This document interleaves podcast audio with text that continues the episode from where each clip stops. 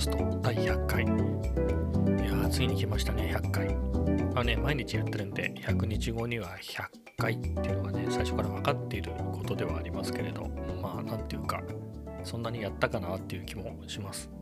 100日っていうことはね、えー、3ヶ月ちょっとですから、ま、2月に始めて、まあ、5月ももうおしまいっていうことで、ま、2月から始めたっては言っているんですけれども、まあ、公開してなかっただけで、えーと、ポッドキャストの収録をし始めたのはもっと前で、えーと、多分ね1月の14日にこのオーディオテクニカのマイクを買ったので、まあ、まさにその当日か翌日ぐらいには始めてたんですね。なかなか、えー、て言うんでしょう。どうやってねポッドキャストっていうのは録音するんだろう。どんなソフトをね使って録音してどんな編集とかをするべきなんだろうとかそういうことも全然分からなかったし、えーとまあ、どこにねアップしたらいいのかとかそういうことも分からなかったし、まあ、内容なんかもね、まあ、あともっと言うとこのポッドキャストの名前みたいなことも、えー、全然浮かんでいなかったので、まあ、そういうのをねいろいろ考えてるうちに1ヶ月経っちゃいましたね。でもさすがに1ヶ月経っちゃったんでえー、これ以上ずるずるは行きたくないなっていうことで、えー、とずっと前からやってたノート、ノート .com に音声がアップできる機能があったので、まあ、とりあえずそこに上げたっていうのが最初ですね。まあ、そこで何話ぐらいだろう ?10 話は行ってないと思うんですけど、何日か上げてるうちに、えっ、と、これちゃんと調べ始めてね、さすがに誰も聞いてないとしてもね、えー、いざ実際に聞こえ聞かれるえ状態にしてやると少し意識が変わりますから、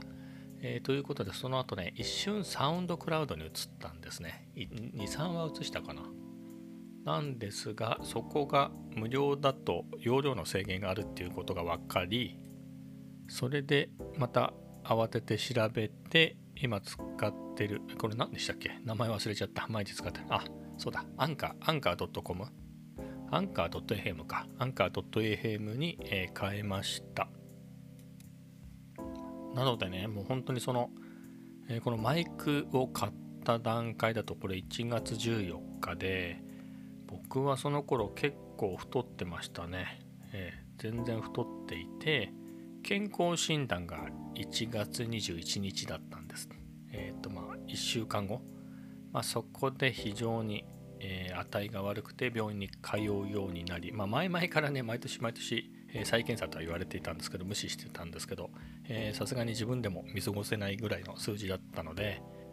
まあ素直にね、え、病院に行って、えまあ、そこからずっと通院を続けてると、まあ、それに伴ってダイエットも始めて、まあ、大体74キロぐらいでしたかね、えそこから、えーダイエットを始めてまあ、結構急激に下げましたけれど、まあ、そこからちょびっとえっ、ー、とね66.45っていうのが今のところの今回のねダイエットでの、えー、一番下がったところ。でまあちょっと速いペースが速すぎるんでペースをゆっくりにしたりしているうちに油断してるうちにまた、えー、増えてきて67を超えたコンスタントに超えてきたので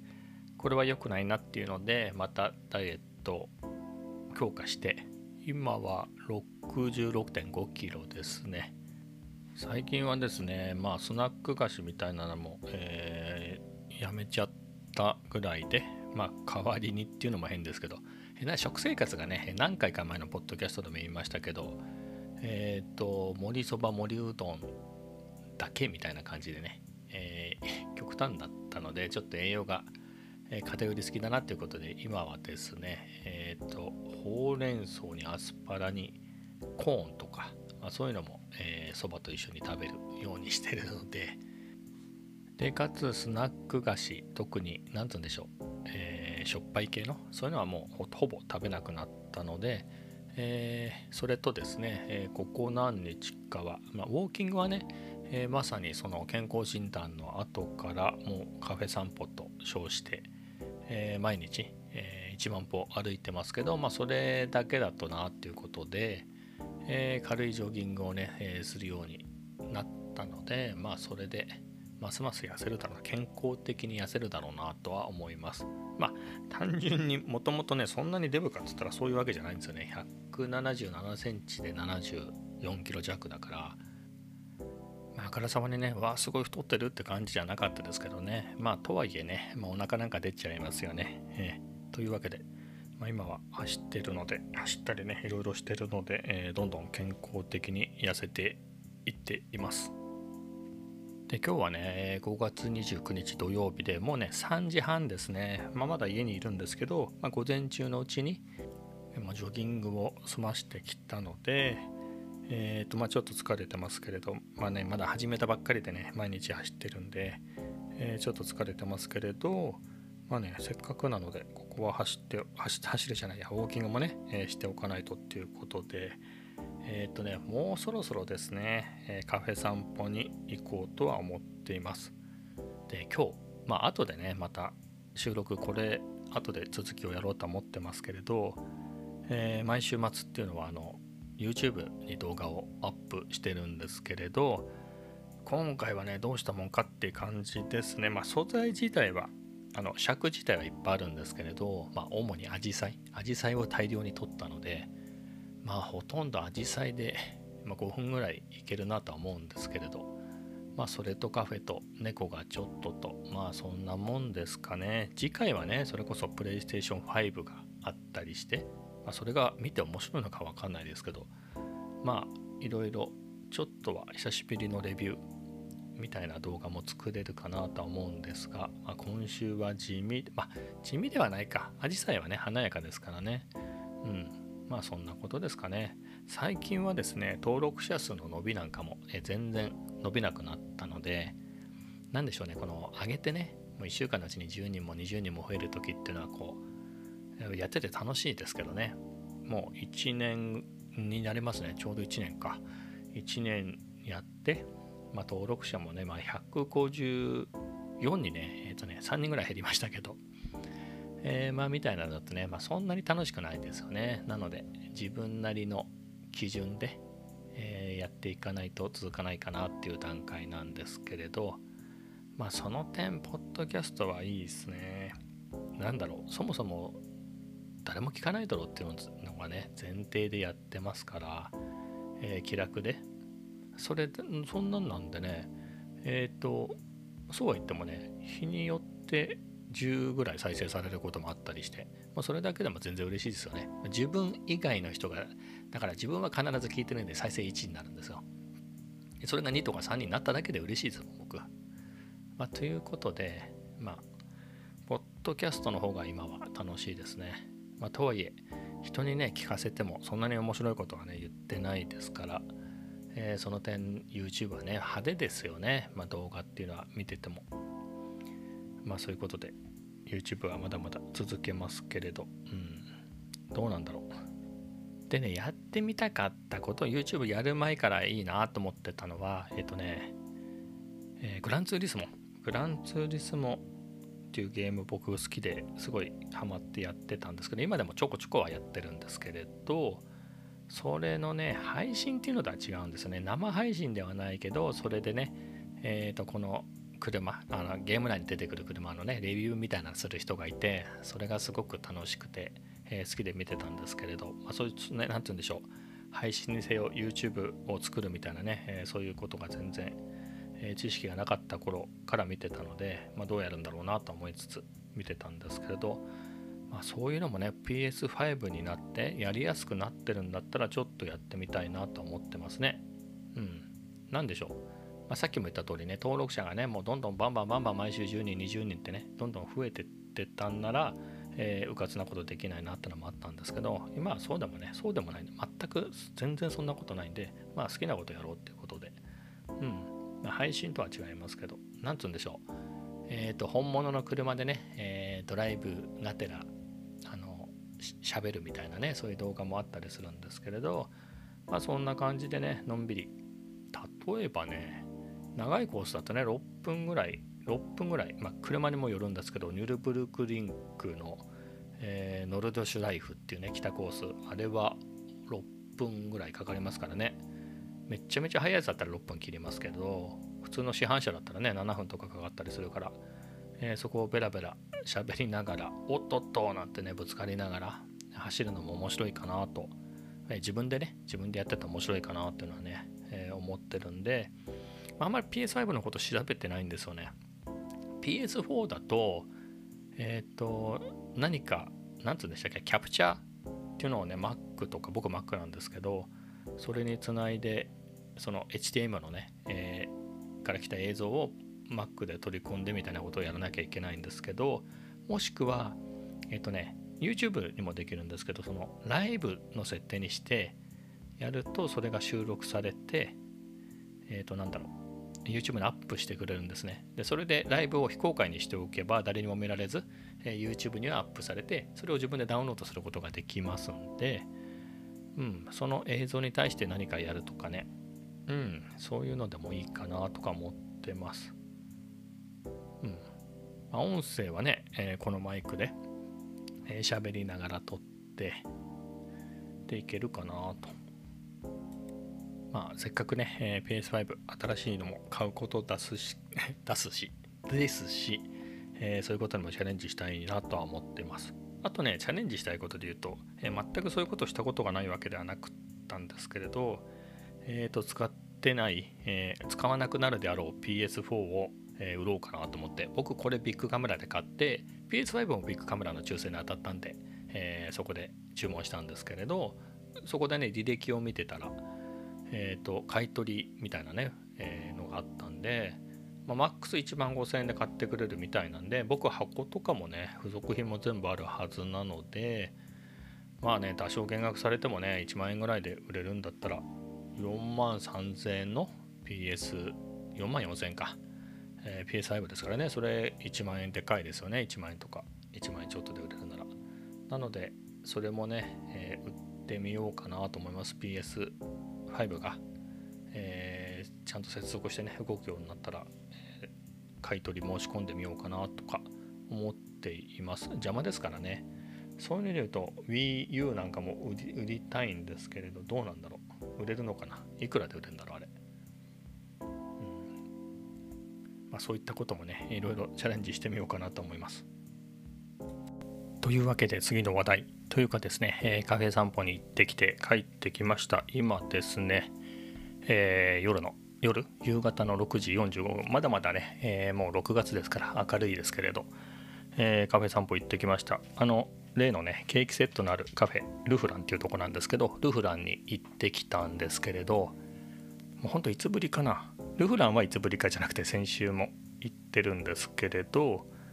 えっ、ー、とねケーキセットとかトーストとかのセットじゃなくて単品で、えー、アイスカフェオレもう本当にね単品でっていうのがねいや、1ヶ月以上ぶりぐらいですかね。もう単品だと逆に割高なので、カフェオレ、アイスカフェオレ、まあホットでもそうなんですけど、カフェオレが単品で520円。で、カフェオレは選べないけれど、ケーキとか、えー、トーストのセットだと、まあ、アイスコーヒー、ホットコーヒー、紅茶、えー、ジュース、ミルク、こういうのが選べて、それで500円なんですね。なので、かなりまあ、ケーキとかトーストとか食べたいんであればそっちの方が全断然お得なんですけれど、まあ、せっかくダイエットしてますからね、まあ、そこでわざわざ、えー、ケーキを食べなくてもということもあり、えー、久しぶりに単品の、えー、カフェオレを飲んできました。でまあそこで過ごすっていうのは前も話しましたけどね、え、Vlog 用の動画をさらっと撮って、まあ、インスタ用の写真を撮ってまあ、それをアップしたりしてであとは読書と、まあ、手帳ですね。まず手帳に何か書き込んで、まあ、その後は、ま読書ですね。最近だと、えー、 Revolution in The Valley、アンディ・ハーツフェルドの、えー、まこれをね英語の勉強も兼ねて原書で読むっていうのがね、えー、1月2月ぐらいに買ったんだと思うんですけどね、えまだ30%ぐらいしか読んでませんが非常に面白い本でですね。今のところはですねあのビル・アトキンソンっていう、えー、まあ、かなり初期の Mac とか Lisa とか、まあ、もっと言うと Apple 2とかその辺の開発にも関わってたような人、まあ、Apple 2の開発で言うと、えー、違うのかもしれませんけど確か Apple 2の、ベーシックのペイントのルーチンはビル・アトキンソンだったと思うんですがまあそんぐらいの人で。えっ、ー、とその方がいわゆるみんなが僕も含めて見慣れているグラフィカルユーザーインターフェース、えー、ああいうのをね作った方ですけれど。でその人がえっ、ー、とね79年ぐらいから遡るのかな。であのリサのねリサっていうのは Mac のそのまた前になるんですけれど、えー、GUI を搭載した Apple のコンピューターで。えーと、それの UI であの開発中の UI で大きなステップアップを果たしたタイミングで開発中にポラロイドですねインスタントカメラポラロイドを撮っててそれを記録してたっていうんで、えー、その資料を元に、えーとまあ、実際にその写真が出てくるんですけれど、えー、どんどんどんどん、えーと、見慣れた GUI に、えー、進化していくっていう過程がね、え見れて非常に興味深かったですけれどまあ、みたいなところがあって、まあ、それを読んでます。でもう一つはこれもねいつ買ったんだっかな。1年ぐらい前に買ってそれっきりになってそれっきりではないですね。年末年始は結構頑張って勉強していた。えっ、ー、と韓国の中級韓国語の本ですね。まあ中級韓国語の本を先に買ったんですけれど Kindle 版で、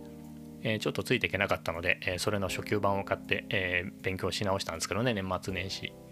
えー、ガツッと終わらせたんですけどそれっきりに割とそれっきりになっていたので、え、久しぶりに、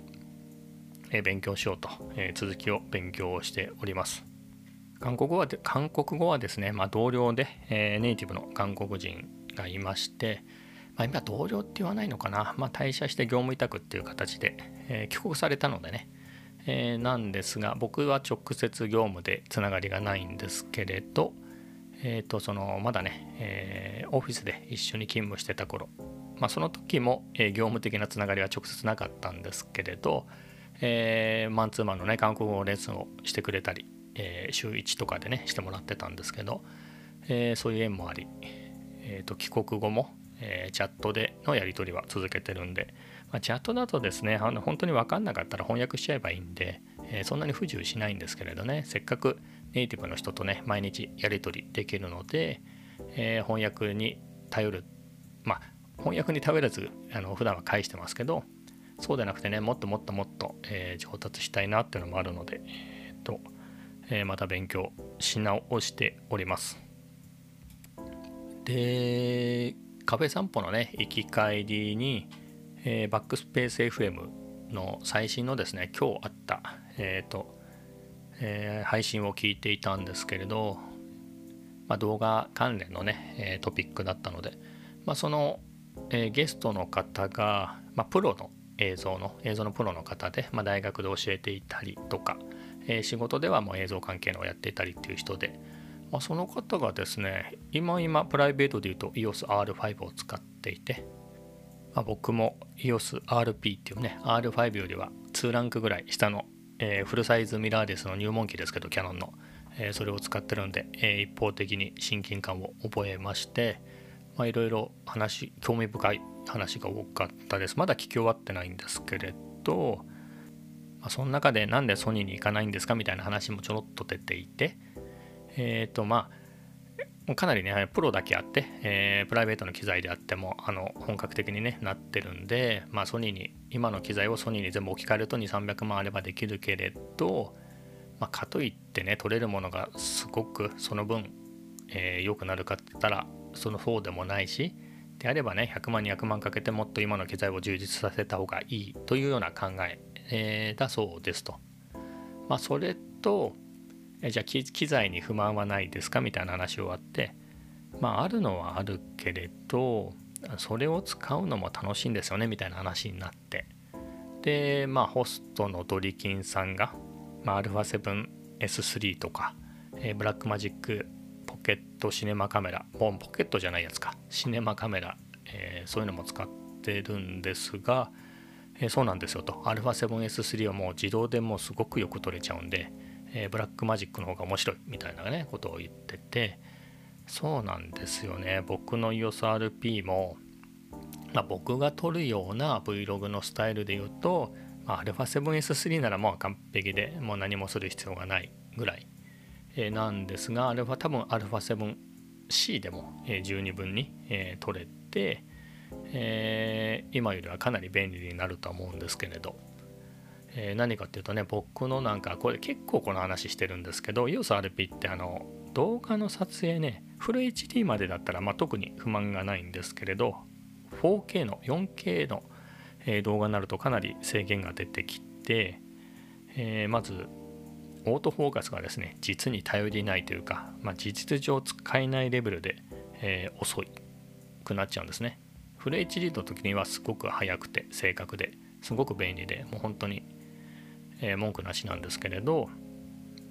まあちょっとね 4K にするとかなりしんどいので僕は基本、えー、マニュアルフォーカスでやってますと。ではそれはそれで、まあ、不便なんですけれどもっと不便なのがクロップされることで、えー、僕が使ってる 35mm のレンズが、えー、クロップされて中望遠ほとんど中望遠の 60mm 相当になってしまうっていうのがこれがね、えー、かなり厳しくてですね、まあ、苦労してるところではあるんですがまあ本当に 4K で撮らなきゃいけないのかっていう疑問はありますが、まあね、どうしてもね、えー、本来の価格で撮りたいんであれば、フル HD で撮ればいいしっていうとこもあるんで、まあ、今のところは、えー、まあ、撮れる、なんとか撮れるなら 4K でっていうので、まあ、かなりね、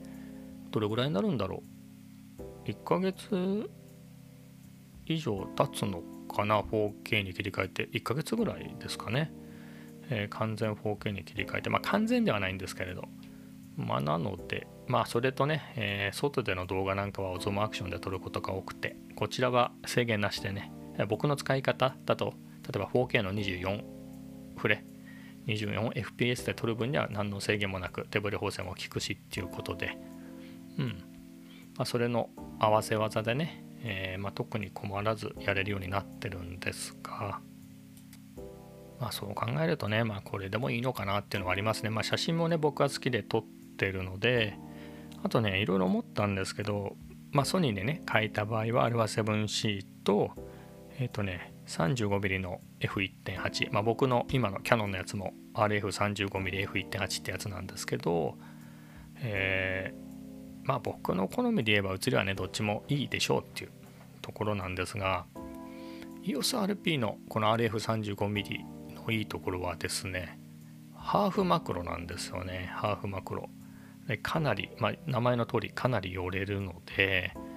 えー、僕レンズ基本的に1本でよくて、まあ、実際今1本しか持ってないんですけれど、まあ、そういうスタイルなのでそれでぐんぐんぐんぐん寄っていけるっていうのはね、うん、非常に良くてですねまあ言うほど寄ったりはしないんですけどね僕そんなに、えー、そんなに寄ったりはしないんですけどでも寄れるっていうこと自体がすごく良くてであれば、まあ、このまま EOSRP を使い続けるっていうのが、まあいいかなと。まあ、その α7C に買い替えようってのはね、ずっと考えてはいて、頭の片隅にはあるし、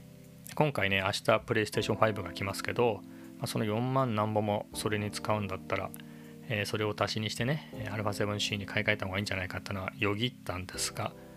まあこれはこれでいいのかなっていうので、このレンズがね、使えるっていうんで言えば、まあ、このレンズ使いたくて、えー、クロップされない 4K でクロップされないかつ、えー、手ブレ補正も効くっていうようなね、えー、でいけば、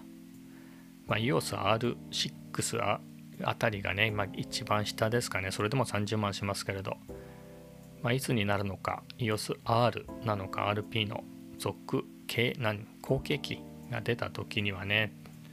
まあ今時ですからね。さすがに 4K でクロップされるようなことはないでしょう。ということで、まあ、それまでこのままねのんびり使っちゃってもいいのかなっていう気はしています。まあ、この辺のちょっとした苦労。苦労というか工夫のところで言うと僕あの二十何年か前ですね。24年前か、えー、普通免許。自動二輪の普通免許を取ったんですね。その時に何を買おうかと思って、えー、悩んだんですが僕まあそもそも癖のあるものが好きで乗り物はね、えー、例えば車で言うと僕はインジェクションの車っていうのは、まあ、買ったことはありますけど最終的に全部キャブレターにしちゃったのでそういうのはのまあ何でしょう全部キャブ車にしちゃうとかもともとキャブ車だったとか最初に買ったサニーも、えっ、ー、とね、しょぼいキャブでしたけど、キャブ車で。えー、次は86、その次は初代のマツダのロードスターですね。当時ユーノスロードスターって名前でしたけど、それは、その2台はインジェクションだったんですけれど、えー、とそれぞれですね、えー、ソレックスとウェーバーに、えー、付け替えてですね、えー、わざわざ不便にしちゃったんですけれど、まあ、そういうのに乗ってたり。でオートバイ自体も僕は最初はモンキーを買ったんでまあ手間のかかるもんではなかったんですけどね癖はありますよね短気筒で。やたらなんつうかショートホイールベースっていうんですかねあれ。ねいろいろ不便なところがあったんですけどそういうのがあったんでまあ自動二輪の免許を取った時に、まあ、1回ぐらい普通のやつを買ってみようかなと思って、えー、CB400 スーパー4バージョン S っていうね、えー、そういうの買ってみたんですけれどねまあ本当にそのネイキッドっていうスタイルの 400cc ではやっぱり圧倒的に出来のいい、まあ、ライバルっていうかね同じクラスだと川崎の、えー、ZRX とかかな？400とかあとはまあもちろんあとはヤマハの XJR400 えー、あともう一回川崎に戻るとゼファーとかね。あれもゼファー買いって名前だったかな？あの頃僕が免許取った頃は。あとは鈴木の名前忘れたけど何かありましたね？400cc の、えー、そのクラスの。っていう中でやっぱり圧倒的に出来がいい。っていうのがねホンダのスーパー400あス、えー、と CB400 スーパー4ってやつで、えー、だったんですけど例えばね同じで言うとまあえっ、とねまあそれこそ川崎のゼファーとかね空冷でああいうのも良かったし癖があってね良かったなと思うしあとはヤマハの SR400 なんかね短気筒でねあのスポークホイールで。あれもあれあれ買ってたらね結構長く乗ったんじゃないかなと思うんですけどもしくは同じホンダだったらえっ、ー、とね CB404 ってのもあったんですよね。まあ何て言うんでしょう。昔の CB404 それこそ C の何て言うかなその当時の現代版的なね、えー、見た目のやつであれもすごくかっこよくて、まあ、僕はそういうのを買いがちなのでえー、っと素直にね、えー、出来のいいやつ一番出来のいいやつを買ってみたんですけどまあ早いし乗りやすかったんですけど、まあ、全然面白くなくて、えー、それではねほとんど2000キロぐらいしか乗らずに結局すぐ売っちゃったんですよね。まあその後バイク買ってないんでまあついでに車ごと売っちゃいましたけど。のもありなんか普通に出来が良すぎるっていうのはね癖がなくて出来が良すぎるのって僕あんまり向いてないなと思うので、えー、そういう意味では今の EOSRP で 4K で撮影するっていうのは、まあ、なかなか、えー、僕にも合ってるのかなっていう、えー、そんな気がしています。え、ではですね、まあ、そこそこ喋ったので、まあ、100回目記念すべき100回目も相変わらず特にまとまった内容ではなかったですけれど、え、この辺で